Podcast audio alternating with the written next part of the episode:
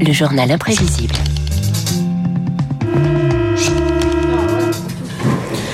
Ne mets pas ta main dans la porte, Oh, Marc, ça tu risques pincer. de te faire pincer très fort, dit le lapin de la RATP.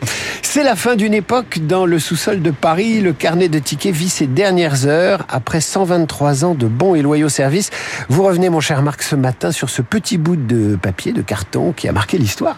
Je suis le poinçonneur des lilas. Le gars qu'on croise et qu'on ne regarde pas. Et évidemment, David, le ticket, c'est d'abord le poinçonneur. Si aujourd'hui, le métro, c'est ça, avant, c'était plutôt ça.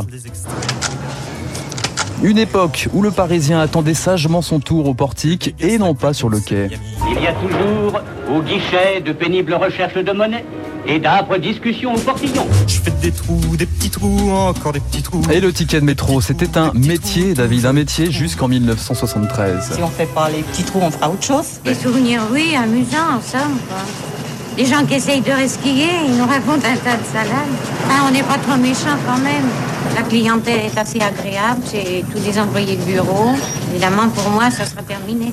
Quoi. Des escaliers mécaniques. Ces voix des années 50. Eh Quel oui, charme. eh, quel charme. Et le ticket, euh, David, hein, nous ramène dans une société qui change de cadence En 1975, ce geste aura été reproduit plus de 2 milliards de fois. et ouvre les portes du monde merveilleux de l'automatisation.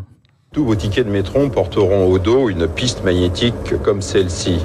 Et dans chaque station se trouvera un appareil distributeur. Seulement, l'ordinateur a mauvais caractère. Aussi, va-t-il falloir perdre la fâcheuse habitude de plier ou de rouler son ticket de métro.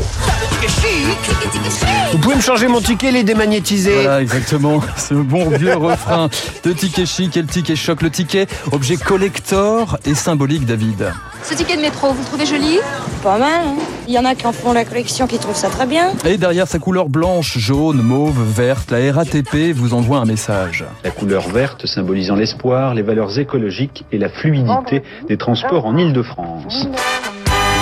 Alors pour la fluidité, on repassera bien sûr. Ticket choc, ticket chic, le chic et l'espace en première classe, le choc et la promiscuité en seconde, quasiment deux francs de différence à l'époque. J'avais oublié qu'il y avait une première classe. Exactement. Pourtant, Et pour- je l'ai connu. Et pour vous rafraîchir la mémoire, David, le métro, c'était deux sociétés compartimentées jusqu'au grand soir en 1991. Version souterraine de la lutte des classes, la première dans le métro n'a plus que quelques semaines à vivre. Cause de cette disparition, non pas une certaine idéologie, mais un souci d'unification de la tarification. On aplatit la société, on la nivelle par le bas. Et évidemment, ceux qui avaient ce privilège de se distinguer un petit peu par leur éducation haute sont privés maintenant de l'usage du métro. Bah, euh, moi, je montais souvent en première classe, mais avec un billet de, de seconde. Comme tout le monde d'ailleurs. C'était bien de se distinguer en première classe. Exactement, une sacrée éducation. Et les resquilleurs qu'on entendait justement, David, c'est aussi des personnages cultes et une photo en particulier. Avec Chirac pour Paris, Chirac pour Paris. Ah oui, 1980, Jacques Chirac, maire de Paris, saute par-dessus un portique. L'image se retrouve à la une de Libération. Avant d'être imprimée sur des t-shirts, Chirac pas si resquilleur que ça en vérité, histoire d'un cliché raconté par son auteur, le photographe Jean-Claude Comme tous les hommes politiques, il ne savait pas qu'il fallait retirer le ticket de métro que lui avait mis le directeur du métro pour que le portique s'ouvre. Il est resté devant, bloqué. On se connaissait, il m'a regardé. D'un seul coup, il a sauté devant moi. Très dynamique, très sportif, à la Chirac.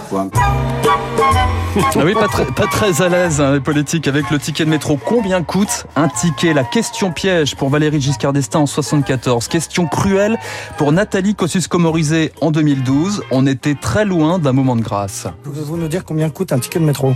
Euh, 4 euros et quelques 1,70€. Raté. Voilà, qui dit mieux Jean-Paul Huchon et son art de l'esquive. Combien coûte un ticket de métro? Oh, un ticket de métro, c'est... Euh, le, moi, je me, je me réfère plutôt au carnet. Hein. Où c'est que tu crois que j'ai connu Morissette C'est dans le métro, c'est dans le métro. Ouais, le métro, c'est aussi un ticket pour des rencontres. David, Catherine Deneuve et Gérard Depardieu chez François Truffaut, Isabelle Adjani et Christophe Lambert chez Luc Besson. Et dans la réalité, c'est aussi là que Serge Klarsfeld a rencontré Beate. C'était en 1960.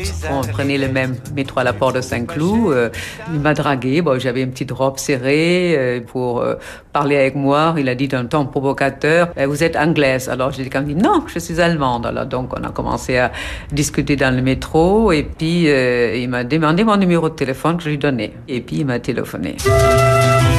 suis pas sûr qu'on puisse encore draguer dans le métro sans se faire attraper. En tout cas, le ticket, lui, a bien servi à, Serge Klarsfeld, puisque c'est là qu'il a noté le numéro de Béateux. Le ticket, un sésame, y compris pour Fritz Lang. David, petite citation pour finir. Si vous voulez faire de la mise en scène, prenez un ticket de métro et observez les gens qui vous entourent. Je fais des trous, des petits trous, encore des petits trous, des petits trous, des petits trous, toujours des petits trous, des trous. Et on se bouscule au portillon pour écouter le journal imprévisible de Marc Bourreau sur radioclassique.fr ou sur l'appli Radio Classique. Merci pour ce moment de grâce, mon cher Marc. On vous retrouve demain, euh, on vous retrouve lundi, parce que demain c'est la pause pour vous. On vous retrouve lundi pour le journal imprévisible. Demain ce sera euh, notre ami Augustin Lefebvre. Dans un instant, le, le cash, lui, il ne disparaît pas. Les Français sont accros aux pièces et aux billets. Le cash fait donc de la résistance, n'est-ce pas, David Barrault Oui.